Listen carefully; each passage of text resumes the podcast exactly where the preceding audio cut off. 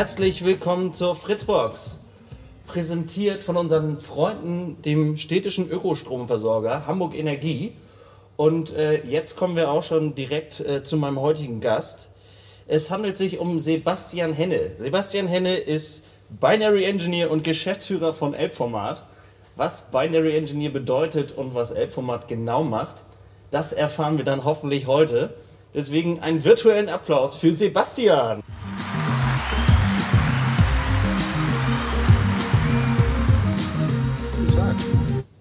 Moin Sebastian, kommen wir zu deinem kleinen Elevator Pitch. Zwei Minuten. Einmal zu deiner Person, darfst du nutzen, wie du möchtest. Und schön wäre, wenn man einmal darüber erfährt, was App-Format und deine Person eigentlich so treibt. Ja, Warte. Der Timer. Und Minuten, los. Puh.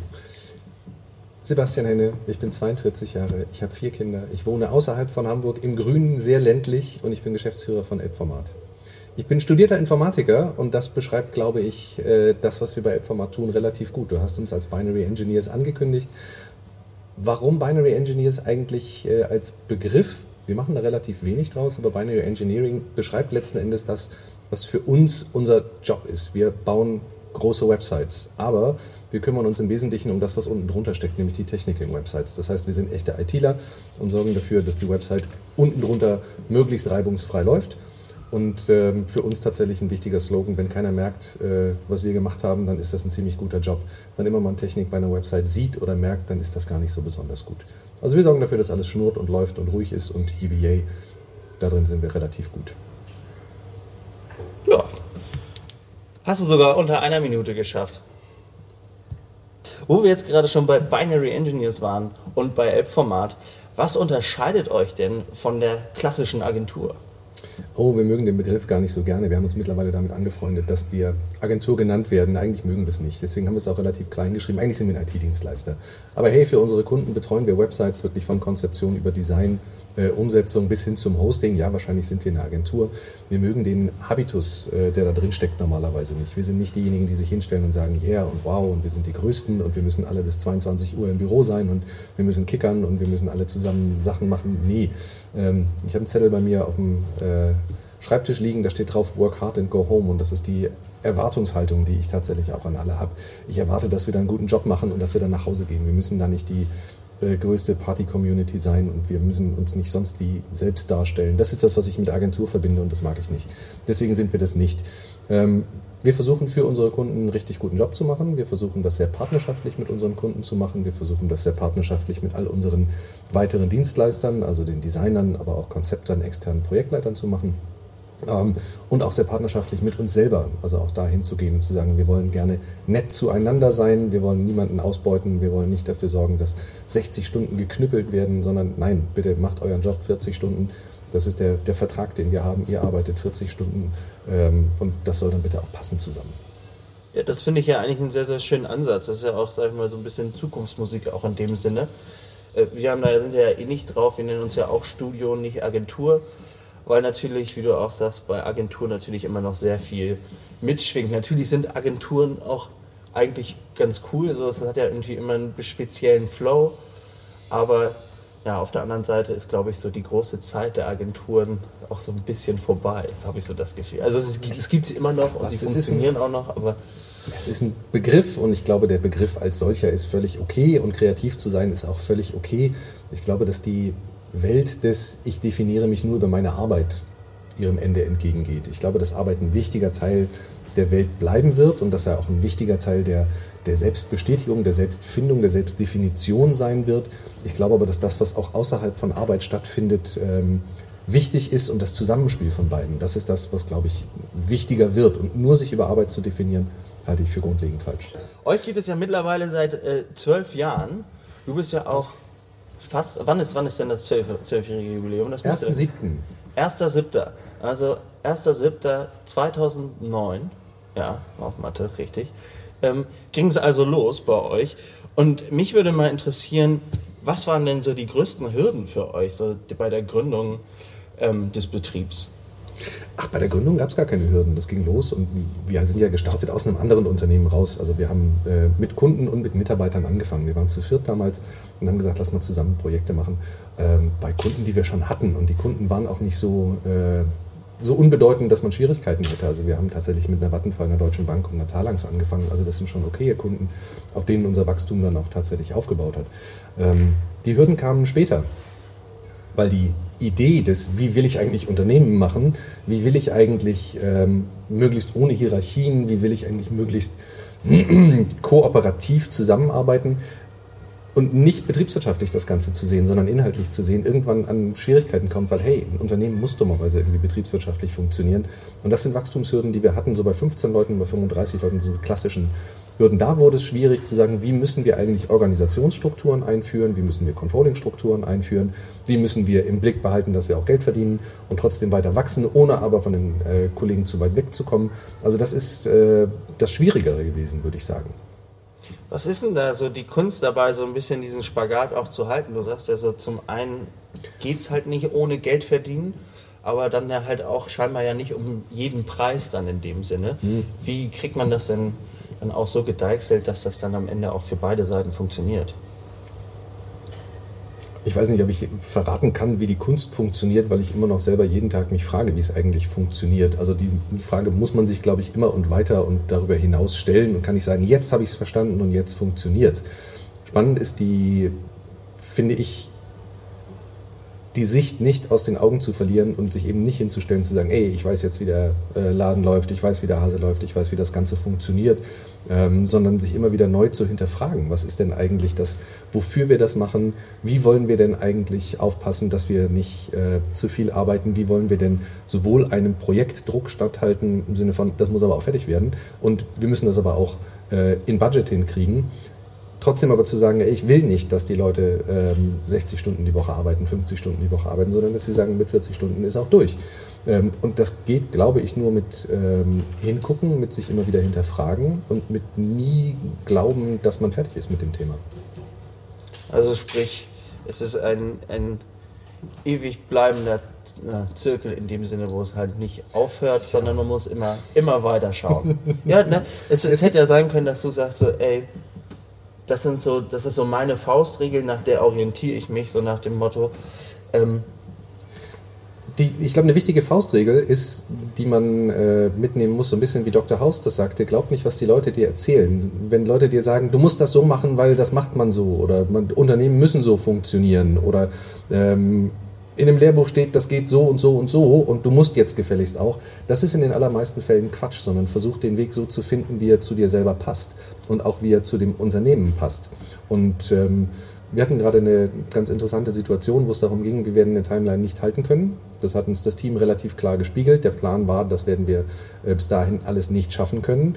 Und die Antwort darauf kann nicht sein, ja, da müssen wir jetzt mit mega Überstunden und Urlaubssperre arbeiten, weil dann werde ich die Timeline noch viel weniger halten können, sondern wir müssen gucken, was können wir realistisch auch schaffen und wie müssen wir dann in einem Zusammenspiel Kunde, Dienstleister, Mitarbeiter ähm, den Weg so bereiten, dass es funktioniert. Und eben nicht zu sagen, der Druck kommt nur aus der einen Richtung. Wir haben einen äh, Satz tatsächlich irgendwann mal für uns definiert. Es kann nicht in einem Projekt der eine gegen den anderen gewinnen, der Kunde gegen den Dienstleister. In dem Moment, wo wir sagen, wir wollen da hinten dieses Ergebnis erzielen, können wir beide gewinnen oder wir können beide verlieren. Ähm, dass der eine gegen den anderen gewinnt, das geht nicht. Und insofern müssen wir klar sagen, was funktioniert und was nicht funktioniert. Und damit fahren wir extrem gut. Also wir sind mit allen Kunden, mit denen wir gestartet sind, nach wie vor noch zusammen. Ähm, mit sehr vielen Mitarbeitern, mit denen wir äh, gestartet sind, sind wir auch immer noch zusammen.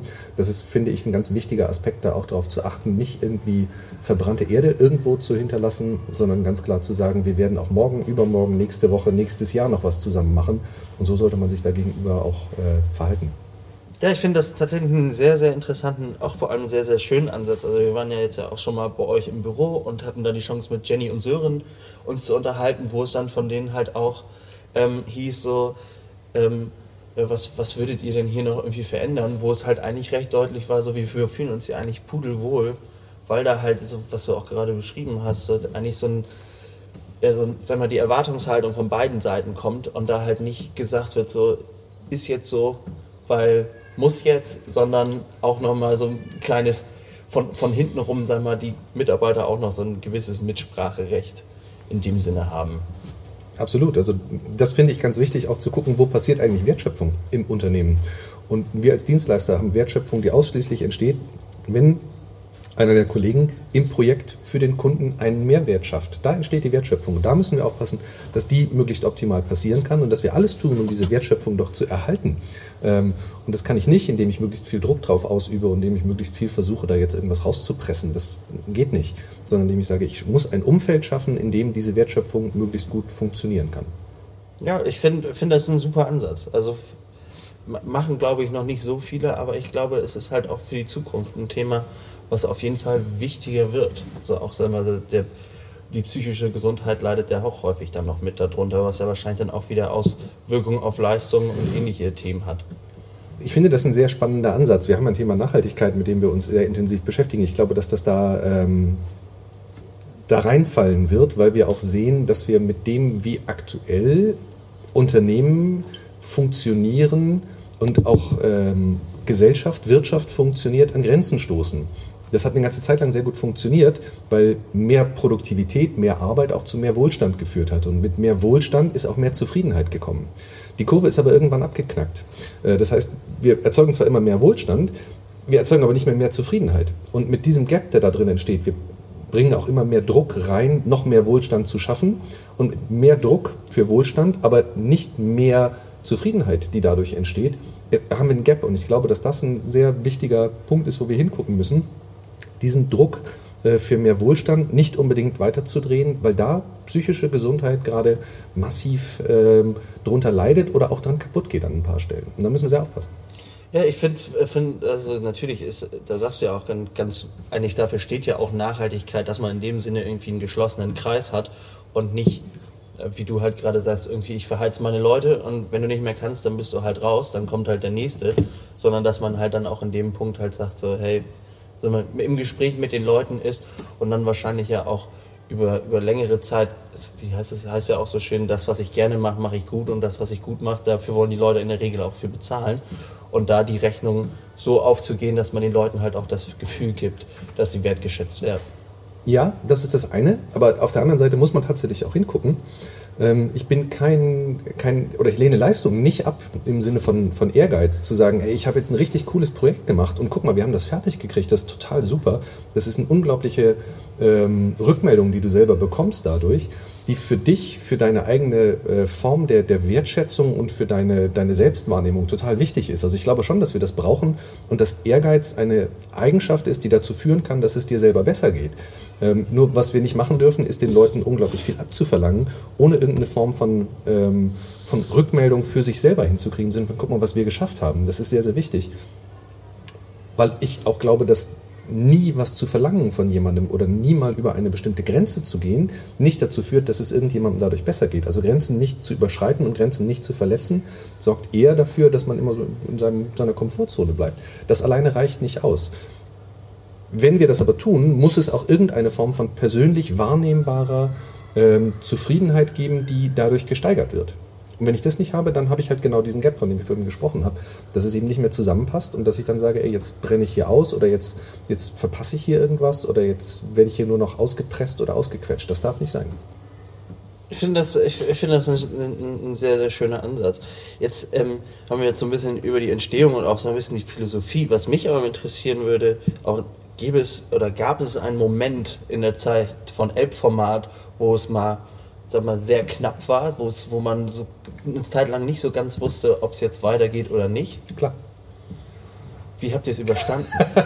nee, weil ich finde, was ich ja, was, worauf ich hinaus möchte, ist so, was, was sind so äh, die, die Tipps, wo du sagst, so, ey, das sind so Fettnäpfchen, in die man gerne mal reintritt, vor allem an den, in den Anfängen, wo man sagt so, hey, achtet drauf, so kann man es vermeiden. Es gibt irgendwann Punkte, wo du nicht mehr alles siehst, wo du nicht mehr auf alles achtest, wo du ähm, glaubst noch alles zu sehen, das aber nicht siehst, weil du eine bestimmte Größe überschritten hast. Und den Punkt hatten wir tatsächlich, das war glaube ich so bei etwas über 15 Mitarbeitern, was ich vorhin sagte, wo du in andere Controlling-Strukturen rein musst, wo du aufpassen musst, dass du wirklich alles verstehst. Und wir hatten auch Phasen, ähm, wo wir Projektleiter hatten und ein großes Team von Leuten.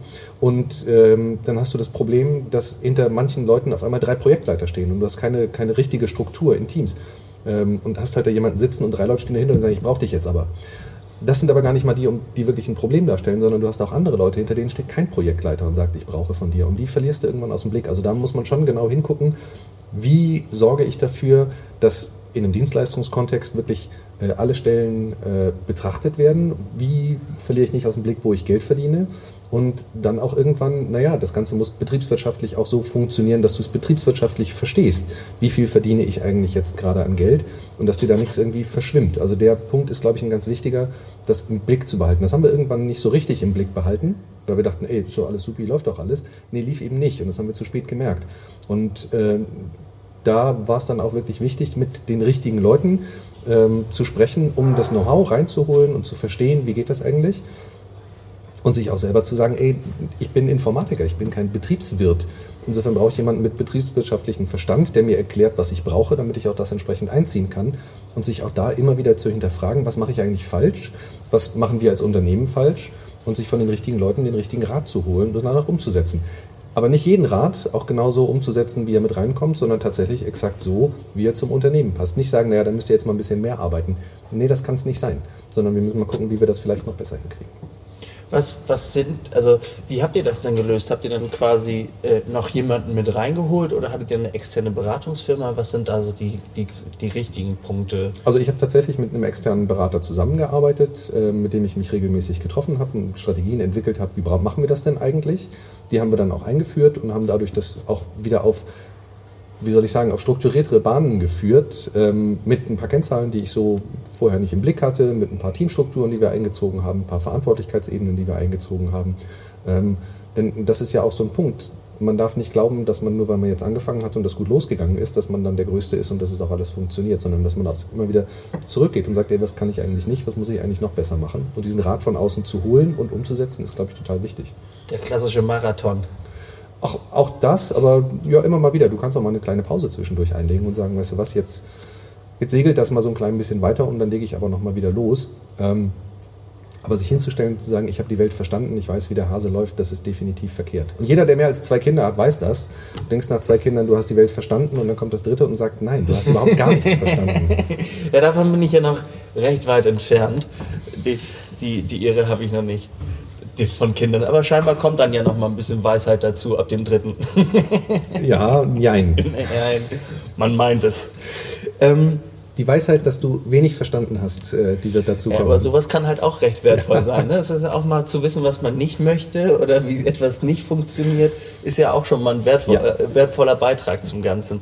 Ähm, Jetzt noch mal so ein bisschen in das Thema Nachhaltigkeit reinspringen. Wir hatten ja bei unserem letzten Gespräch eigentlich ein super Ende oder was heißt ein super Ende? Wir haben hatte ich noch eine Frage und da habe ich das Blitzen in den Augen gesehen und war so verdammt, warum habe ich die jetzt jetzt gestellt? Deswegen habe ich sie jetzt noch mal mit reingenommen und vor allem noch mal das Thema Digitalisierung und Nachhaltigkeit. Wie verhält sich das zueinander? Ist die digitale Welt vereinfacht sie nicht nur Prozesse, sondern auch in dem Sinne, dass man sagt, okay, es wird weniger Energie verbraucht und die Energie lässt sich auch anders herstellen oder ist da gerade noch so eine kleine Differenz in dem Ganzen, wo der Schein etwas trügt? Ach, so genau kann ich es dir jetzt nicht sagen. Dafür bin ich wahrscheinlich zu wenig Elektrotechnik, Strom, wie auch immer affin. Wir machen die ganze Geschichte ja, damit wir sich wiederholende, langweilige Prozesse von Maschinen machen lassen wenn wir mal wirklich das Ganze runterbrechen auf Digitalisierung und sagen, Digitalisierung sorgt dafür, dass nicht mehr Menschen Sachen machen, sondern dass wir digitale Systeme das Ganze machen lassen. Und das sind überwiegend ja hässliche, langweilige, wie auch immer Prozesse, mit denen kaum jemand Spaß hat. Die Frage ist aber doch, was machen wir eigentlich mit dem, was wir an Arbeit dann nicht mehr erzeugen müssen ähm, und der dadurch frei gewonnenen Zeit? Wie setzen wir die eigentlich gesellschaftlich vernünftig ein? Und genau das, was ich vorhin nochmal sagte, müssen wir eigentlich immer mehr Wohlstand generieren oder müssen wir dafür sorgen, dass wir wieder mehr Zufriedenheit generieren können? Und da sind, glaube ich, neue gesellschaftliche Konzepte gefragt, die durch Digitalisierung an der einen oder anderen Stelle jetzt auch mal befeuert werden. Was ich früher hatte, dass jemand wirklich anfing, also noch viel früher äh, aus der Zeit, der, wo der Begriff Computer herkommt, dass es Leute gab, die wirklich da saßen und die haben gerechnet. Die haben wirklich in großen Mengen gerechnet und die Zettel gingen dann irgendwo hin, ähm, wo sie dann weiterverarbeitet worden sind. Also das waren ja die Computer, die wirklich gerechnet haben. Ähm, das hat man irgendwann nicht mehr gemacht und die Leute saßen nicht mehr mit äh, Bleistift und Papier gerechnet, sondern das haben dann Maschinen gemacht. Server. Genau. Und sind immer kleiner geworden. Das, wie kann ich jetzt eigentlich digitale Systeme, die mir Standardaufgaben, die auch wirklich tödlich langweilig sind in vielen Punkten, die das ablösen, wie kann ich dafür sorgen, dass wir trotzdem mit der Zeit anders umgehen. Wir haben vorhin über eine 40-Stunden-Woche kurz gesprochen. Wir haben gesagt, was macht das eigentlich mit uns? Vielleicht ist 40 Stunden keine Zukunft mehr, sondern wir müssen das reduzieren. Vielleicht müssen wir uns aber auch andere Arbeitsfelder dadurch suchen, weil Digitalisierung uns in klassischen Arbeitsfeldern bestimmte Arbeiten abnimmt. Und ich finde den gesellschaftlichen Aspekt, den das Ganze bedeutet und das, was es uns da vielleicht auch an, an Nachhaltigkeit und an nachhaltigen äh, Ideen reinbringt, viel, viel spannender, als jetzt nur zu sagen, okay, weil ich es mit Rechenzentren mit Ökostrom mache, ist es halt nachhaltig. Also das, das greift für mich viel zu kurz. Wie du gerade auch sagst, man vereinfacht Prozesse, langweilige Prozesse, vor allem, wo du auch meintest, so was früher auf dem Zettel gerechnet wurde, wird jetzt halt irgendwie in einem Computer eingegeben und der schafft das wahrscheinlich unter einer Millisekunde bei, bei den meisten Gleichungen da halt eine Lösung rauszukriegen. Gibt es eigentlich eine Zahl, wo man sagen könnte, ey, durch diese Prozesse wurden schon so, zum Beispiel so viele Blätter Papier oder sag mal so ein Prozess. Gibt es da so eine Rechenweise? Gibt mit Sicherheit Tausende und Abertausende von, von Beispielrechnungen und die klassischen betriebswirtschaftlichen Return on Invest. Und wenn du das hiermit machst, dann sparst du so viel Blatt Papier und dann sparst du so viel Arbeitskräfte ein. Ähm, das ist der ein wichtiger Aspekt, sich genau das anzugucken und zu sagen, wie viel spare ich denn eigentlich durch Digitalisierung, aber es geht wieder nur in die eine Richtung, zu sagen, wie viel neue äh, oder wie viel Wohlstand schaffe ich denn, wie viel ähm, kapitalistisches Ergebnis er, erziele ich damit. Ähm, und ich gucke mir aber nicht an, wie viel Zeit verschaffe ich eigentlich und wie kann ich diese Zeit einsetzen. Also das ist der, wie gesagt, der, der Aspekt, den ich eigentlich viel spannender finde. Natürlich kann man ausrechnen, ich habe jetzt deutlich weniger Papier, das ich brauche, aber dafür verheize ich deutlich mehr Braunkohle, weil mein Rechenzentrum nicht grün ist. Das wäre eine, eine schlechte Rechnung, das nur so zu sehen. Ähm, aber sich eher zu überlegen, wie kann ich auch das, was Menschen können und Rechner eben nicht können, wie kann ich das mit einsetzen? Klassische Themen auch, ähm, ich weiß nicht, ob du das schon mal hattest, du kriegst von der Bank ein Formular, ein PDF-Formular. Und dann denkst du, hey, PDF, warte mal, ich kann das online aus oder kann das am Rechner ausfüllen und füllst das aus, denkst, dann speichere ich das jetzt und dann schicke ich es der Bank zurück. Äh, das geht aber nicht, du kannst das nicht speichern. Oder die Bank sagt, nee, du musst es unterschreiben. Und dann versuchst du es zu unterschreiben und der Bank zurückzuschicken. Und dann, nee, das geht aber nicht. Das heißt, du musst das PDF-Formular, was du kriegst, zwar ausfüllen, dann musst du es aber drucken, dann musst du es unterschreiben, dann musst du es einscannen und dann musst du das eingescannte wieder hinschicken und die Daten, die du eingetragen hast, kann keiner verwenden. Was ist denn das für ein Unfug? Ja. da werde ich jedes Mal, will ich regelmäßig sauer, weil meine Zeit verschwendet wird, die Zeit von meinem Gegenüber verschwendet wird, mit Dingen, die einfach keinen Sinn machen. Gebt mir ein vernünftiges Formular, ich trage meine Daten ein und die Daten gehen direkt in euer Endsystem. Das ist Digitalisierung. Sowas brauchen wir viel, viel stärker. Und nicht, dass ich eingescannte PDFs irgendwie schicke. Aber würdest du sagen, das ist auch so ein bisschen so ein deutsches Phänomen, weil du sagst es ja auch, man kriegt es jetzt ja auch wieder auf allen Ebenen mit so ein bisschen. Hier das digitale Format, so nach dem Motto, aber sag ich mal, es gibt, ist dann immer noch ein händischer Zwischenschritt eigentlich nötig. So, ich habe das jetzt gemerkt, letztes Jahr mein Studium aufgegeben und wo ich dann irgendwie mich erstmal arbeitslos melden musste und dann kriegst du halt kann, äh, genau auch erstmal ein Online-Formular zugeschickt und anstatt du, dass du die Möglichkeit hast, das alles online zu machen und abzuschicken oder wie zum Beispiel auch beim Ummelden, musst du trotzdem für etwas, wo eigentlich was, was man in fünf Minuten erledigen könnte, ähm, ja, da dann eigentlich drei Tage drüber machen kann, weil man dann erstmal die Hälfte nicht versteht, äh, zweitens dann niemanden erreicht, wenn man Fragen hat und drittens das Ding sowieso ausdrucken muss und dann per Post wegschickt. Erwartet ihr das wirklich von mir, dass ich das tue? Ich habe es meine Bank tatsächlich dann auch mal gefragt. Erwartet ihr wirklich, dass ich jetzt diesen Prozess so ausführe? Das, das wollt ihr nicht. Das macht gar keinen Sinn. Ähm, wir haben uns dann unbürokratisch da auf andere Dinge geeinigt. Aber die, die große Fragestellung ist, äh, wie wollen wir damit umgehen? Ich kann dir nicht mal sagen, ob das typisch deutsch ist oder ob das typisch menschlich ist mit bestimmten Punkten. Ich glaube, dass wir in Deutschland viele Dinge besser machen können, wenn wir uns mal von bestimmten Dingen lösen nicht mehr sagen, ey, das darf alles kein Geld kosten, das äh, muss alles auf 48 Millionenfache Art und Weise geprüft werden, anstatt einfach mal zu sagen, lass uns mal ausprobieren. Lass uns mal sagen, wie können wir jetzt diesen Prozess hier einmal digitalisieren? Dann machen wir das einmal, gucken uns das an. Haben die Leute Interesse daran? Vereinfacht es den Prozess überhaupt? Ähm, und sind die Daten da drin sicher, wenn wir das Ganze so machen? Und wenn wir diesen uns einmal angucken, sagen, was müssen wir jetzt eigentlich noch optimieren an der Geschichte, dann gehen wir den nächsten Schritt. Aber wir machen das in den allermeisten Fällen nicht, weil wir sagen, bevor wir den ersten Schritt machen können, muss alles geklärt sein und müssen alle äh, Sachen ausgefüllt sein und müssen Datenschutz und äh, Arbeitssicherheit und äh, die Tischhöhe muss stimmen und all solche. Aber vor allem die Tischhöhe. Ja, das ist ein wichtig. Ich finde das ja auch wichtig und Arbeitsschutz und all diese ganzen Dinge sind wirklich wichtig und wir sollten darauf achten. Aber wir sollten darauf achten, dass wir das in der finalen Form vernünftig machen. Aber bis wir die erreicht haben, wir wissen doch in vielen Fällen gar nicht, wie sich der Prozess entwickeln wird. So, wenn ich jetzt sage, ich möchte mit meiner Bank dieses Formular austauschen ähm, und wir probieren das mal aus, drei, vier, fünf Mal. Ich weiß ja, dass da bestimmte Dinge dran sind, die, die schwierig sind. Und dann sagen die, okay, jetzt haben wir einen Prozess, der funktioniert, jetzt lass uns bitte um das gesamte Thema Datensicherheit einmal kümmern, dass das auch sauber abgebildet wird.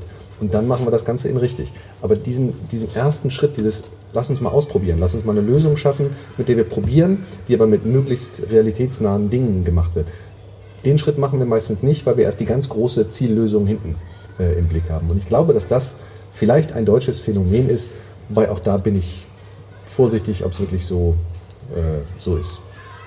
Ja, ich finde, das wird, wird, wird auf jeden Fall so ein bisschen die Zeit zeigen. Was ich mich halt auch frage, ähm, ist es da dann vielleicht auch so ein bisschen die Angst vom Scheitern irgendwie in dem Ganzen, vor allem dann so ein bisschen auf politischer Ebene, dass man sagt, ey, bestimmte Themen fasse ich lieber erst gar nicht an, weil damit kann ich mich gefühlt sowieso nicht mit Ruhm bekleckern. Deswegen widme ich mich anderen Sachen, die irgendwie mehr Sinn, also lauter besprochen werden, oder sagst du, ist auch einfach das Interesse nicht da? Vielleicht ist es auch das Ehrgeizthema, was wir vorhin hatten, einfach zu sagen, was, was ich probiere das mal aus, weil ich auf das Ergebnis gespannt bin. Ähm, wir setzen es einfach mal um, wir machen das mal und wir machen das vor allen Dingen mal äh, in einem kleinen Kontext und versuchen kleine Dinge umzusetzen. Nicht, ey, wir machen jetzt mal eine Idee von einer Pkw-Maut, wo wir die größten Unternehmen dazu nehmen und sagen, lasst uns bitte mal, sondern wir fangen mal mit kleinen Ideen an und machen diese kleinen Ideen mal äh, größer, weil es gibt auf ganz vielen Ebenen Dinge, die richtig gut funktionieren. Tolles Beispiel übrigens. Ich ähm, brauchte gerade für eine Baustelle eine Bauakte weil ich nicht wusste, ob es für dieses Haus eine Baufertigstellungsmeldung gab, denn das Haus war nicht fertig. Aber die Baugenehmigung liegt 20 Jahre zurück. Ich hatte alle Baugenehmigungen, ich hatte alle Unterlagen, aber eben diese Baufertigstellungsmeldung nicht. Dann habe ich beim Amt angerufen und habe gesagt, Leute, gibt es dafür eine Baufertigstellungsmeldung? Und die sagten, keine Ahnung, das ist so alt, das ist im Archiv. Ich dachte, okay. Ähm, ich leite das mal weiter. Also wurde das intern weitergeleitet und ich dachte, okay, bis ich da eine Antwort kriege, das dauert. Am nächsten Tag bekam ich eine E-Mail aus dem Archiv. Guten Tag, hier ist Ihr Link, da können Sie Ihre Bauakte runterladen, digitalisiert. Ich gesagt, bitte? Bin ich in Deutschland? ja, ich habe auf den Link geklickt und ich kriegte diese Bauakte und da war alles drin. Bis auf die Baufertigstellungsmeldung, weil die gibt es nicht. Aber wirklich alles Zeichnungen durchdigitalisiert und ich denke, wow, so hätte ich das erwartet und auf einmal kommt das so. Nein, ich hatte es nicht so erwartet. Ich hatte es ganz anders erwartet. aber das hat mich richtig positiv überrascht. Und es war eine kleine Lösung. Die war nicht irgendwie sonst wie riesig groß mit Riesensystem, sondern ey, hier liegt ein kleines ähm, Cloud-System, da kannst du draufklicken, der Link ist morgen nicht mehr gültig. Aber da sind wir auch genau bei den Dingen, so diese kleinen Prozesse, wo man ja. jetzt eigentlich sagt, da muss jetzt ein Männchen irgendwie durchs Archiv rennen und irgendwie gucken, dass sie deine Akten findet. Und dann sind wir auch nochmal beim Ehrgeiz, so weil wer Vielleicht hat sie auch heute gar nicht so doll Bock oder er oder sie, niemanden hier verallgemeinern. Und das, dass das halt so funktionieren kann, zeigt ja auch, dass es eigentlich nicht so schwer sein Absolut. Und sollte. Wie gesagt, ich war schwer begeistert, als auf einmal ein PDF bei mir lag mit all meinen Bauunterlagen. Sachen gibt's, die gibt's gar nicht. Ähm, jetzt, ähm, wir haben ja echt ja schon, die Zeit fliegt nämlich schon wieder. Ähm, noch einmal vor allem Thema Nachhaltigkeit, Energie.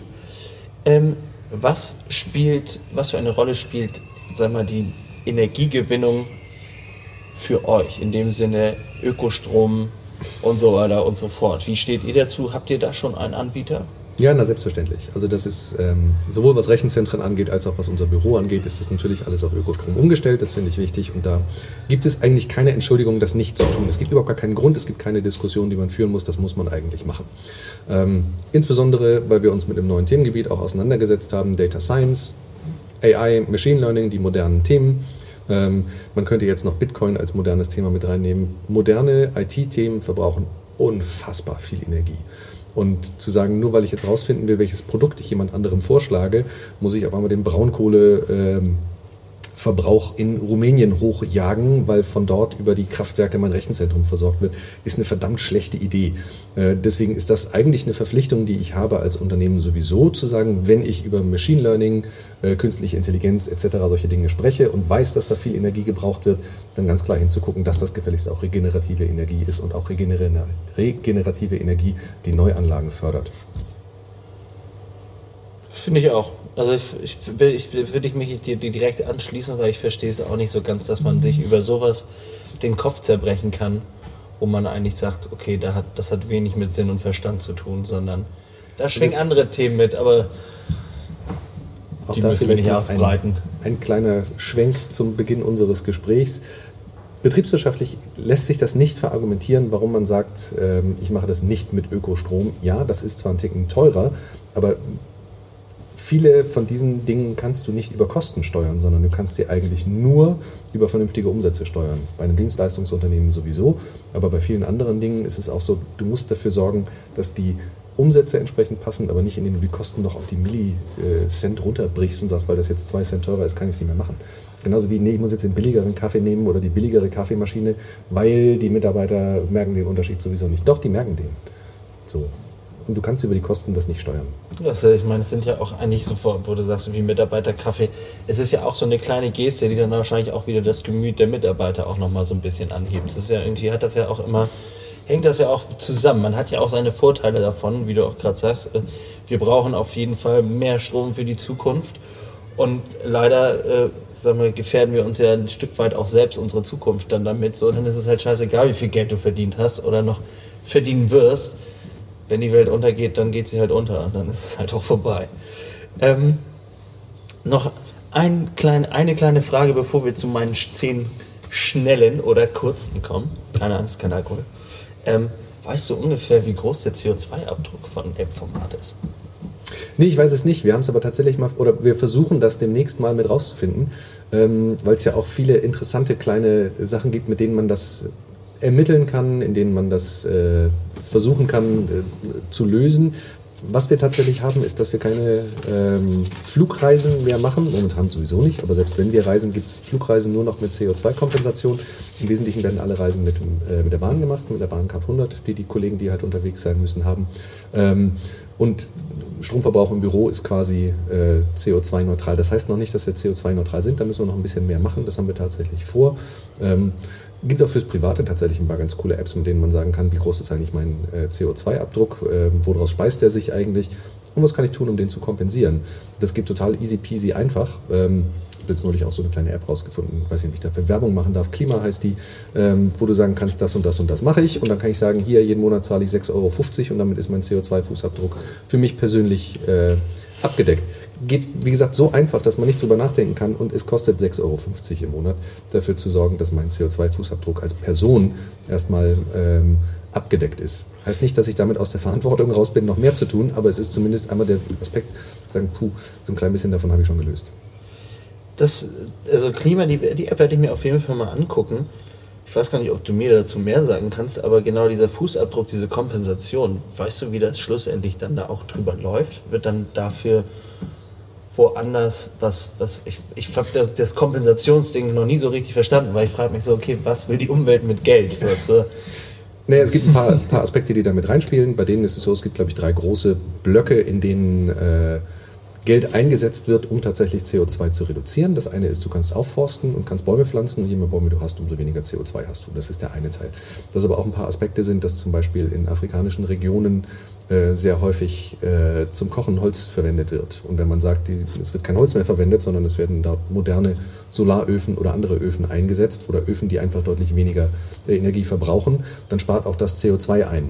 Was du machen kannst mit Geld, kannst du die, in diese Öfen investieren und dadurch CO2 einsparen. Das sind halt solche Aspekte. Achso, sprichst du, gut, dann, äh, das macht, macht, dann macht das Ganze auch schon wieder Sinn. Mutter Natur, hier ein Huni, vergiss mal bitte meine, meine Sünden. Ja, ja. Das darf es eben genau nicht sein. Ja, das ähm, finde ich auch. Um jetzt hier nochmal zum Abschluss zu kommen, weil ich fand es wirklich hochinteressant, habe ich nochmal so zehn schnelle Fragen für dich. Sind äh, häufig oder Fragen oder du musst es einfach nur beenden. Also quasi den Satz beenden. Oh Mann. Also vollende meinen Satz. Ähm, bist du bereit? Ja. Ich auch. Windows oder Mac? Mac.